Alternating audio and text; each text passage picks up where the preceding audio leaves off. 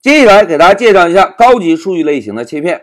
同学们，我们之前已经学习过字符串的切片，对吧？所谓切片，我们就来指定一个索引值的范围，指定之后，在开始索引位置砍一刀，在结束索引位置砍一刀，两刀下去得到的结果就叫做切片，对吧？那现在同学们看，我们之前学习过的列表也好，元组也好，是不是都可以使用索引值来标记列表或者元组中元素的位置？那既然列表和元组都可以使用索引值，那么是不是就意味着针对列表变量或者元组变量，同样也可以进行切片呢？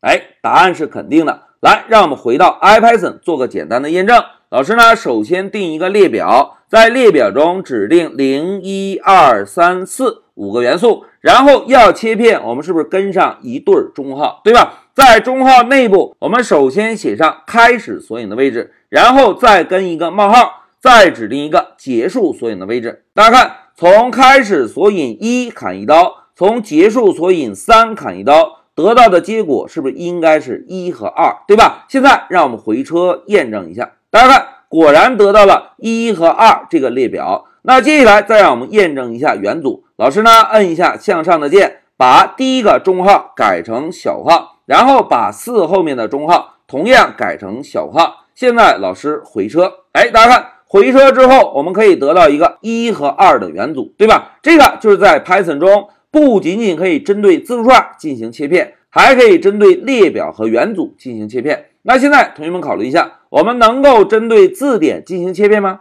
哎，应该不能，对吧？来，让我们回到笔记，同学们，字典的特点啊，是一个无序的数据集合。在字典中是以键值对的方式来保存数据的。字典中有索引的概念吗？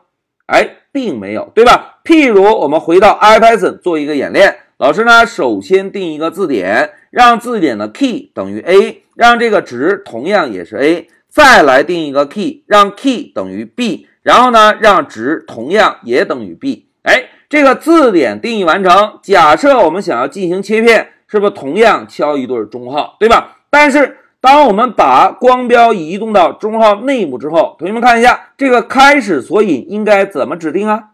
哎，在字典中并没有开始索引，对吧？如果我们胡乱的输入一个零作为开始索引，再输入一个一作为结束索引，现在老师回车，哎，回车之后，大家看，IPython 报错了，告诉我们字典这种类型不支持切片，slice 就是切片的意思。来，让我们回到笔记。同学们，在这一小节中啊，老师呢就给大家简单的演练了一下，不仅仅字符串是支持切片的，列表和元组同样也是支持切片的。但是在 Python 中，字典能够进行切片吗？